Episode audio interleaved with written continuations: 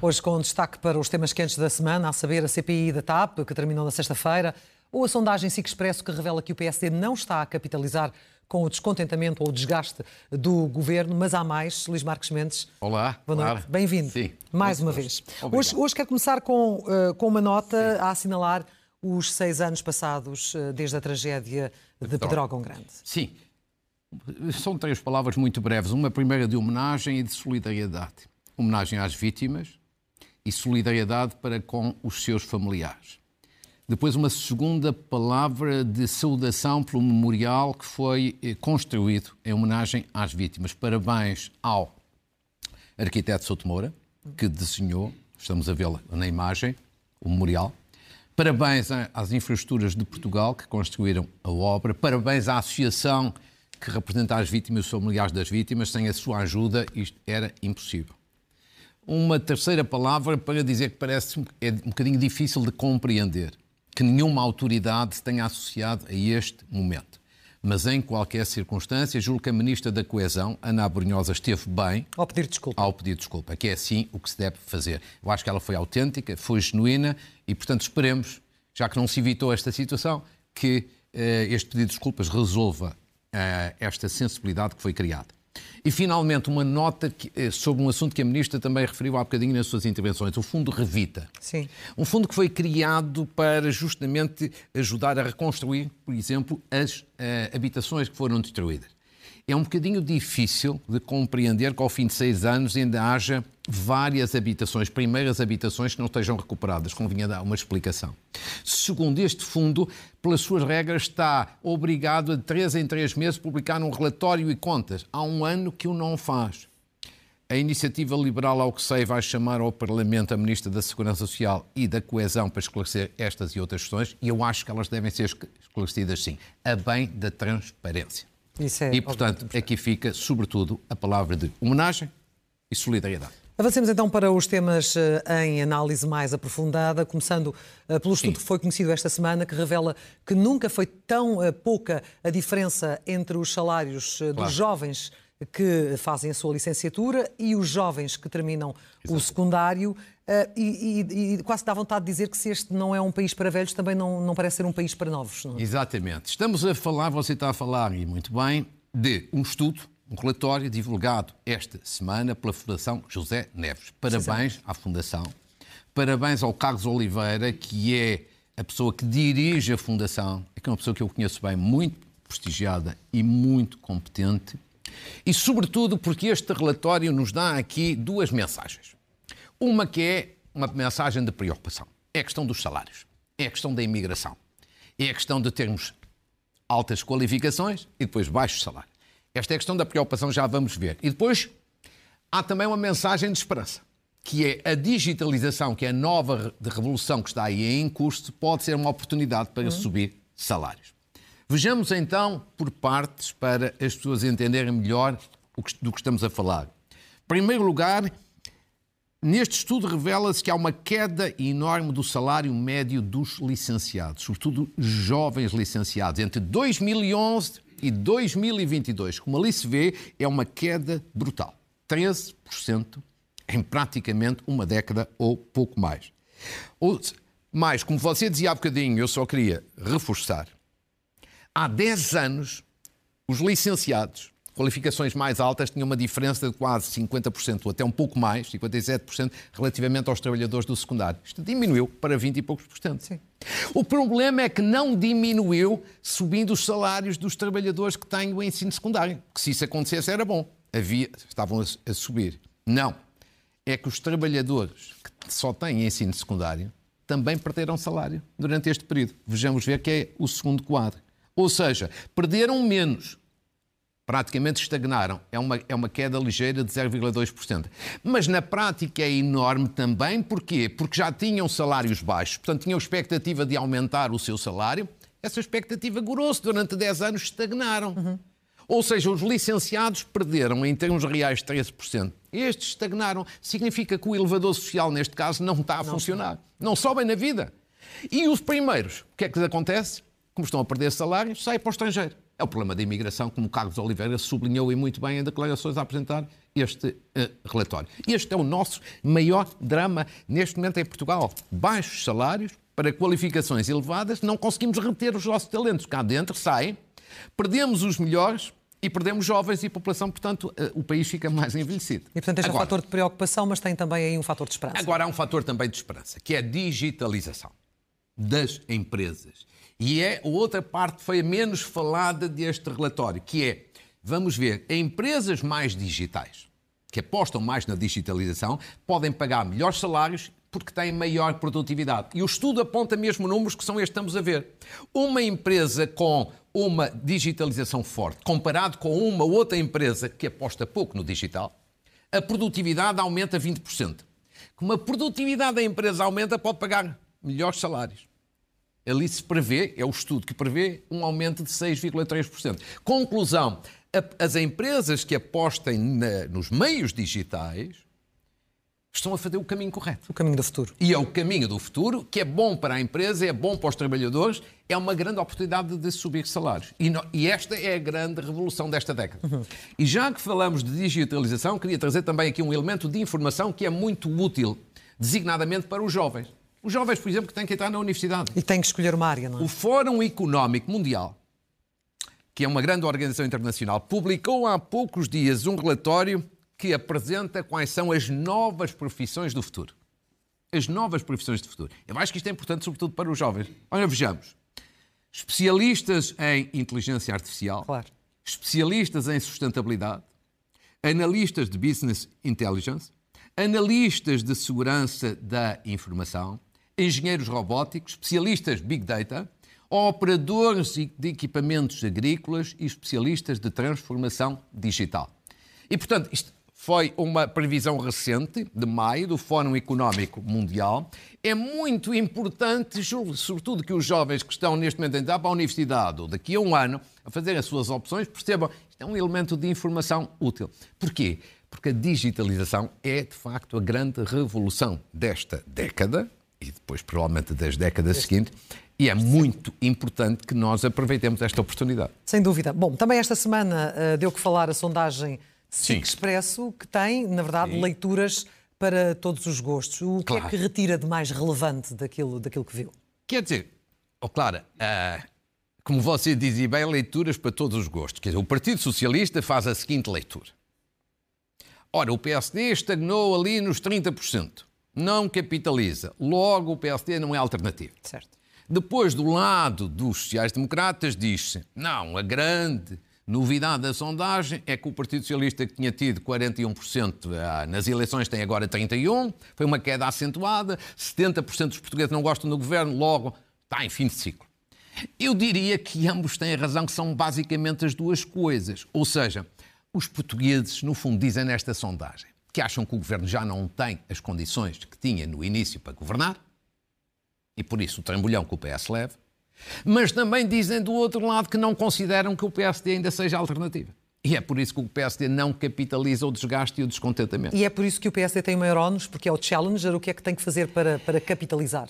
Eu já disse aqui algumas vezes, mas sintetizo. Eu acho que o PSD, para melhorar, para reforçar, para subir, precisa de três coisas fundamentalmente: tempo, discurso e causas. O que é que basicamente estamos a falar? Tempo. É preciso tempo. A mudança de eleitores de um partido para o outro nunca se faz com rapidez. Leva tempo. Eu dou aqui um exemplo. António Guterres, quando era líder do Partido Socialista, na oposição, tendo do outro lado Cavaco Silva como primeiro-ministro, os anos 90. Só ao fim de três anos de liderança é que António Guterres e o Partido Socialista, nas sondagens, chegaram ao patamar do então PSD. E só depois, com a saída de Cavaco Silva, é que o PS começou a ultrapassar o PSD nas sondagens. Ou seja, há aqui um fator tempo. É preciso tempo. Agora, em segundo lugar, eu acho que o PSD também tem que melhorar o seu discurso. O discurso do PSD, como já aqui assinalei várias vezes, é um discurso muito político. Às vezes até é um bocadinho partidário em demasia. Muito para a bolha política imediática, os casos e os casinhos. Ora, eu acho que os casos e os casinhos podem interessar aos jornalistas, aos comentadores, à bolha política mediática, mas acho que interessam muito pouco ao povo. O povo quer é ver o PSD como alternativa a falar do custo de vida, da habitação, do que fazer na educação, na saúde, nos impostos. E, portanto, tem que ser um discurso mais para o povo e menos para a bolha política imediata. E depois tem que haver causas. O que é que são causas? Causas são ideias, propostas, uh, que são. Uh, é aquilo que pode, de facto, mobilizar é? o eleitorado para, para marcar a diferença. Ou seja, ao fim de quase um ano de liderança de Luís Montenegro, eu acho que a generalidade dos portugueses ainda não percebeu quais são as causas do mas, PST. Mas porquê? Porque são duas faces da mesma moeda? Não, porque, porque têm para oferecer porque, basicamente as mesmas coisas ao país? Não, não porque diferenças? ainda não houve oportunidade, tirando alguns aspectos pontualíssimos, de apresentar uma causa. Por exemplo, os impostos. Quer dizer, é preciso, a páginas tantas, colocar isto na agenda, dizer nós apostaremos baixa deste ou aqueles impostos. Mas quer dizer os impostos, diz no domínio da segurança social, diz da saúde, diz da educação, diz na construção do elevador social. O PST tem que ter causas, porque senão as pessoas olham e dizem, está bem, mas qual é a diferença? Precisamente. E, portanto, é esta parte que eu julgo que o PSD precisa de levar em atenção. Tempo, um discurso mais para o povo, causas, e deveria talvez aproveitar aqui agora as férias do verão para refletir e para alterar e suprir algumas destas lacunas, até por uma razão, porque daqui a um ano há eleições europeias, à porta, um ano passa num instante, e se o PSD não ganhar as eleições europeias, evidentemente que fica fragilizado. Mas, Portanto, mas, mas também é falta aqui... de ambição ouvir Luís Montenegro há dois meses a dizer que queria vencer as europeias e que depois uh, iria responder por isso e depois, uh, recentemente, estar a ouvi-lo na entrevista que deu à RTP, Sim. dizer que se o PSD perder as europeias por dois ou três pontos, isso não é um mau resultado. Sim. Este tipo de discurso não é um discurso para um homem que quer vencer? e afirmar-se como alternativa? É, acho que esse momento não foi um momento feliz, não. Acho que não foi um momento nada feliz. Acho que o PSD precisa ter outra ambição. Eu, eu, eu, eu insisto sempre a dizer, nós portugueses somos um país sem ambição. E é em todos os lados, é no governo, é na oposição. Ora, nós precisamos de ambição. E acho que o PSD também precisa, também nesse domínio, acho que tem que ter, tem que ter uma gestão das expectativas diferente, tem que ser mais ambicioso. É, o que esta sondagem revela, tal como disse, é que 70% Sim. dos portugueses inquiridos para esta sondagem não está satisfeita uh, com este governo, porque há de facto um, um, um desgaste deste governo de António Costa e há também Sim. pedidos de remodelação. O próprio António Costa tinha dito que depois hum. a determinada a Comissão Sim. Parlamentar de Inquérito da TAP iria, obviamente, retirar conclusões Sim. Admite que possa haver mexidas no governo nos próximos tempos, uma remodelação não. ou não? Não, eu já dei aqui a entender em várias semanas que acho que não vai haver nenhuma remodelação daqui, daqui até, até ao verão. Não vai haver. Agora, hoje talvez explique porque é que eu acho que não vai haver. Acho que são duas as razões fundamentais. Por um lado, porque apesar de 70% dos portugueses estarem descontentes com o governo, é o que diz a sondagem. Sim. Eu acho que o Primeiro-Ministro, ao contrário, está satisfeito com o governo. Ou seja, o, Primeiro-Ministro, ele é que é o treinador da equipe, ele está feliz com os seus ministros. Portanto, esta é a primeira razão. Se ele está feliz com os seus ministros na globalidade, não vai mudar. Segundo, porque também se não tivesse feliz e tivesse que substituir, eu acho que no fundo ele não o diz, mas sente grande dificuldade em vir ao exterior encontrar pessoas. Encontrar. Porquê? Porque neste momento quase ninguém quer uh, aceitar ir para o governo. Ou seja, vejamos até num exercício que aqui fiz, porque é que o Primeiro-Ministro, de modo geral, quais são as áreas em que pode estar satisfeito ou, ou menos satisfeito. Por exemplo, na, no seu núcleo político, eu acho que ele, a pensar em remodelação, nunca remodelaria nenhum destes cinco ministros. Mariana Vieira da Silva, Fernando Medina, Ana Catarina Mendes, Pedro Adão e Silva, Duarte Cordeiro. Porquê? Porque são os ministros do seu núcleo duro, do, do seu núcleo político. Ou seja, pessoas da sua total confiança pessoal e política. Portanto, estes estão, estão fora. Cinco estão fora de uma remodelação. Agora vejamos outro grupo, que é o dos ministros das chamadas áreas de Estado. Eu acho que também é muito improvável haver remodelação nestes quatro ministros. José Luís Carneiro, porquê? Porque é claramente o melhor ministro deste governo. Mais sereno, mais eh, sensato, mais equilibrado. Depois João Gomes Carvinho, porque é um ministro que o Primeiro-Ministro especialmente aprecia. E depois Helena Carreiras na defesa e Catarina Sarmento e Castro na justiça.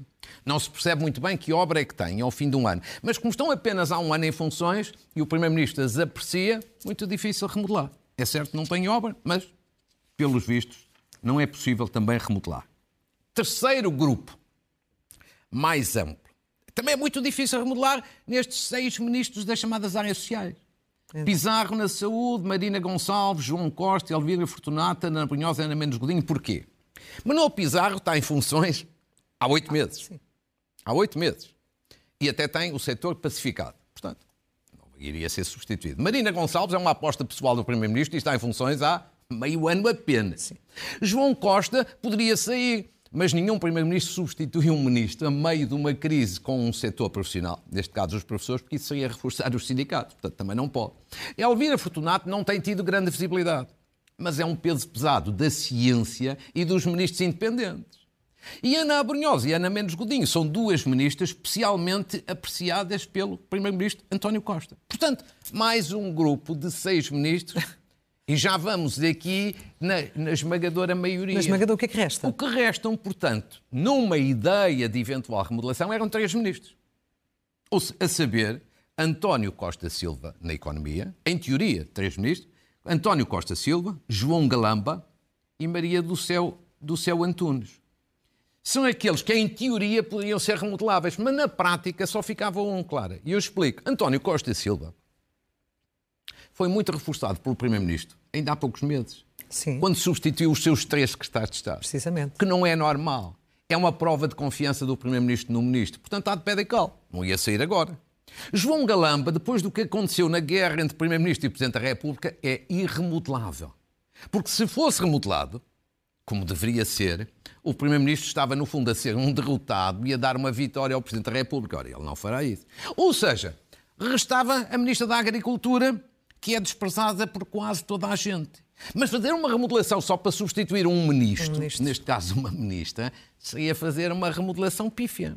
Ou seja, esta é a grande razão, do meu ponto de vista, para haver esta desintonia. A esmagadora maioria dos portugueses acha que o governo não é bom, mas o primeiro-ministro, no fundo, por várias destas razões, acha que todos se devem manter em funções. Claro que há quem acrescente. Ah, mas há aqui uma outra razão que podia justificar uma remodelação que era criar, por exemplo, o cargo de vice-primeiro-ministro. Reforçar a coordenação política, ter um número dois muito forte. Eu acho que, em teoria, havia duas hipóteses. Carlos César ou António Vitorino. Ou seja, Carlos César, que é uma pessoa com um grande estatuto partidário. Gosta ou não se gosta dele, há muita gente que não gosta, mas não pode deixar de se reconhecer que tem um grande estatuto partidário. António Vitorino tem um grande estatuto do ponto de vista institucional, agora está livre, depois de ter deixado a área das migrações. Hum. Agora, eu acho é que nenhum nem outro estão muito virados para funções de natureza executiva. executiva. Ou seja... E outras alternativas há? Para, para este lugar? Acho Sim. difícil. Acho difícil, o que significa que o governo também nesta área vai continuar com uma coordenação política que é relativamente deficiente ou insuficiente. E, e finalmente, porque mesmo que o Primeiro-Ministro entendesse fazer, e acho que não faz, sobretudo por esta razão, a remodelação, teria muita dificuldade nesta altura em recrutar pessoas no exterior, na sociedade. Porquê? Porque a degradação política em torno do governo é muito grande. Nem sequer sabe se vai terminar ou não terminar a legislatura.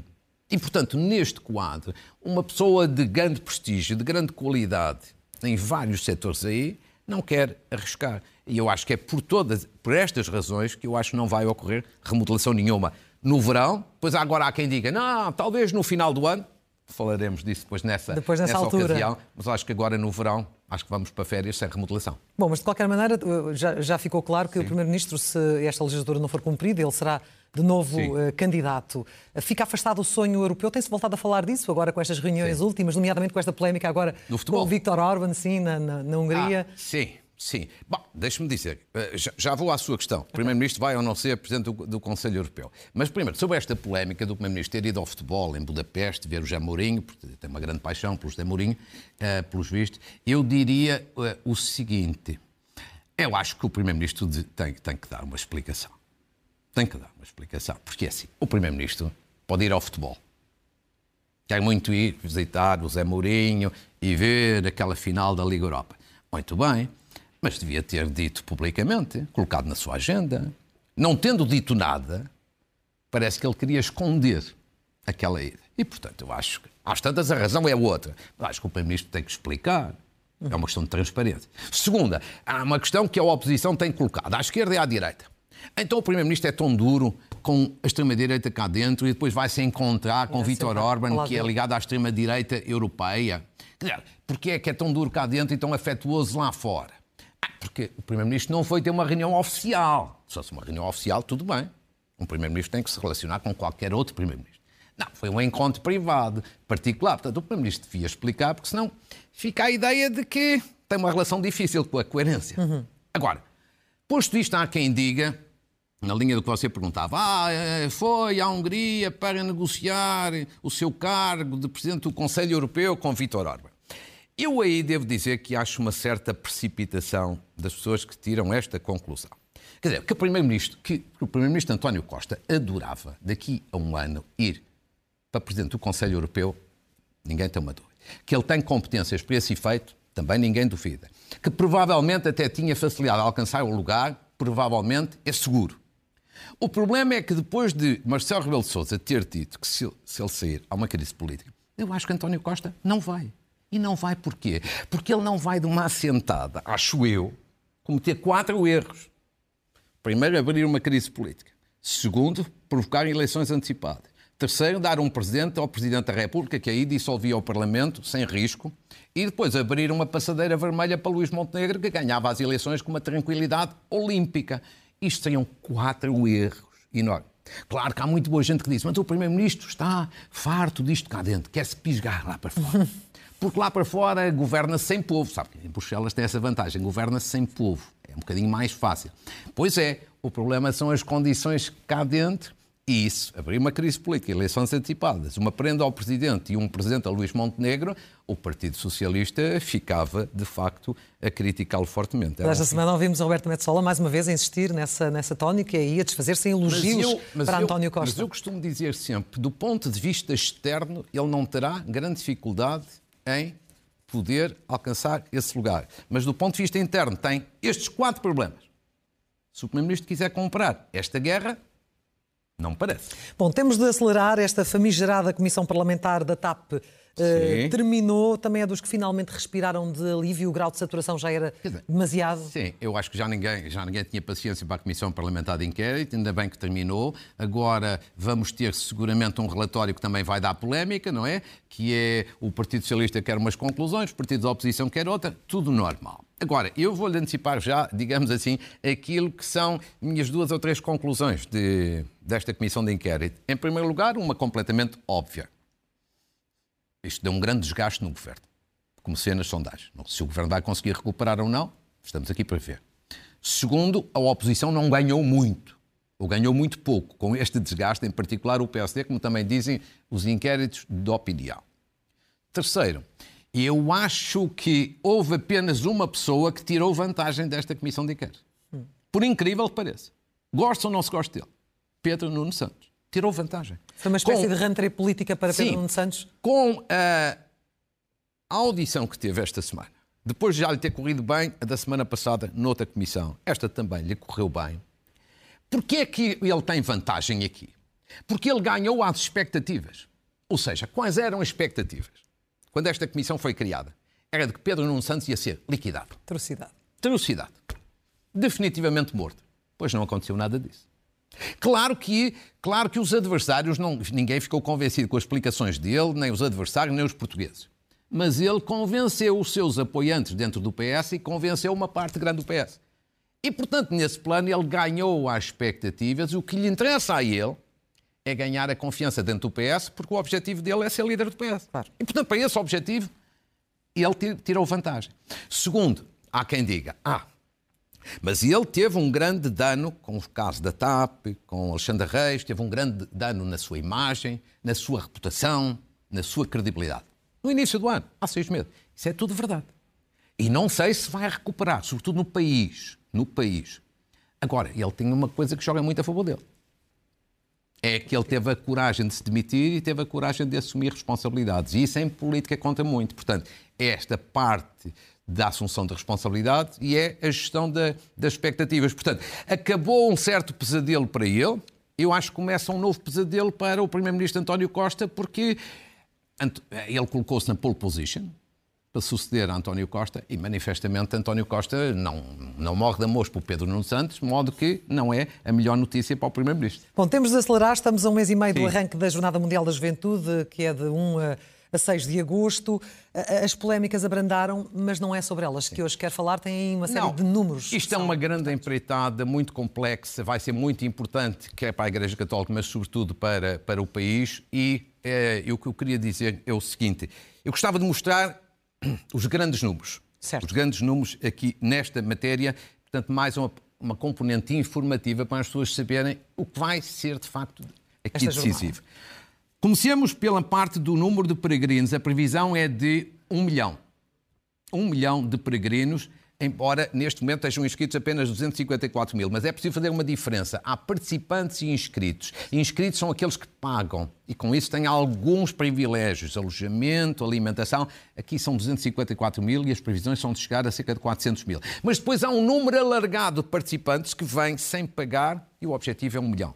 Portanto, é de ficarmos um bocadinho acima de Cracóvia e daquela que foi a jornada de, ligeiramente abaixo de Madrid. Alojamento, lugares de pernoita previstos 480 mil. É brutal o esforço. Alimentações, mais de 2 milhões de eh, alimentações que já estão contratualizadas. Mais ainda agora, eh, vejamos, quantos países vão participar? 151 países, já vamos mostrar. Quais são os países que têm maior número de participantes? Espanha, Itália, França, Portugal, Estados Unidos. O número de bispos, 696 bispos que vão estar presentes.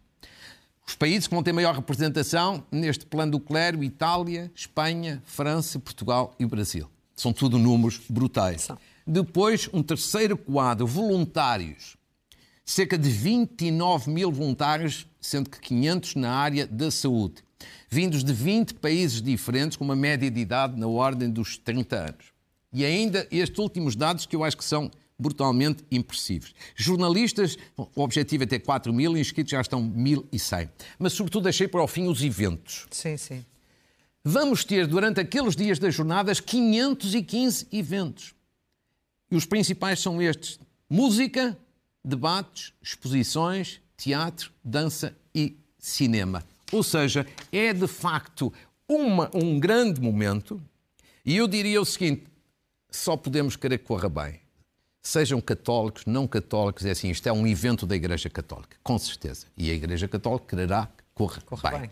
Mas é um evento também, mesmo do país que não é católico, porque é um evento em que está em causa também a imagem, o prestígio, a credibilidade de Portugal e estes números quis apenas trazê-los aqui e agradeço à organização para mostrar que de facto devemos ter de facto aqui empenho e um desejo que isto corra mesmo bem. Muito bem. Vamos às notas finais e aos livros para terminar. Muito bem. Havia uma questão que queria tratar, mas temos que Fica para a próxima semana. Fica para, para a próxima semana. Uma saudação a Roberta Metsola, a presidente eh, do Parlamento Europeu que esteve cá esta semana e que eu tive gosto de conhecer no Conselho de Estado, mas sobretudo na Assembleia da República fez uma intervenção notável. Esperança no projeto europeu, ambição em relação ao futuro e uma grande coragem numa resposta que deu ao PCP sobre a guerra na Ucrânia. Eu acho notável, como quem diz ao PCP, os senhores dizem isso, vão lá, a Ucrânia dizer isto, a ver se o povo ucraniano aprecia. Uma saudação à Ordem dos Médicos e ao Ministro da Saúde porque verdadeiramente já fizeram um acordo em matéria de revisão do Estatuto da Ordem dos Médicos. Aquilo que se imaginava uma grande polémica, acho que já não tem polémica nenhuma. Fica aqui agora um desafio para, no domínio dos advogados, para a Ordem dos Advogados e a Ministra da Justiça, ver se conseguem a mesma coisa. Uma saudação a Ricardo Rio, o presidente da Câmara de Braga. Foi eleito uma eleição importante no plano internacional para o Comitê Executivo do Parlamento de Presidentes das Câmaras a nível global, que envolve presidentes de câmaras de, dos vários continentes. É um grande prestígio e é um grande cargo internacional para Ricardo Rio. Saudação a Pedro Castro Almeida, é o presidente do Banco Santander. Na linha do que já tinha acontecido com António Hortolzori e com António Simões, vai ser o presidente do Santander Europa. Mais um português em alta, só podemos saudar. Uma saudação a Augusto Fraga, porque as pessoas podem conhecer, mas é o grande inspirador da série Rabo de Peixe, porque a primeira série na Netflix é um caso de sucesso, já está agora anunciada uma segunda temporada e, portanto, uma palavra de parabéns, porque acho que é notável. notável. Uma saudação à Miscelânea. Miscelânea é Claro, não, não fica assim muito uhum. coisa, mas a Miscelânea é apenas um festival literário em Pedrógão Grande, agora este mês, e eu queria saudar porque é um programa notável vai de facto ter grande projeção de Pedrógão cá dentro e no estrangeiro. Agora mesmo a terminar uma saudação ao Festival Internacional do Cavalo Lusitano, vai ser na sua terra em Cascais também 23, 24 e 25. O Muito cavalo bem. lusitano é uma riqueza nacional. Nacional, nacional. E nos livros, claro. o que é que traz? São muito três? Muito rapidamente, então, primeiro tem a ver com a sociedade portuguesa, eh, com é, o compêndio de terapia da fala que é um livro científico absolutamente notável da Sociedade Portuguesa de Terapia da Fala. Aqui está na imagem. É um trabalho notável e eu queria muito saudar esta sociedade porque tem feito ao longo dos anos um trabalho absolutamente excepcional. Teve o seu congresso agora no passado mês de maio. Aqui fica aqui a homenagem. Também no domínio da saúde, municípios e saúde de André Dias Pereira, Luís Filipe Mota Almeida e Manuel Ferreira Ramos é outro livro muito interessante para quem na saúde e nas autarquias gosta de acompanhar estas matérias. E, finalmente, Diabetes e a Escola da Amizade. Um livro interessantíssimo que li esta semana, literatura infantil, infantil, sempre a restar. Muito pedagógico, acima de tudo. Parabéns e foi um gosto. Muito obrigada. Luís Marcos Mendes, até ao Muito próximo bem. domingo aqui no Jornal da Noite.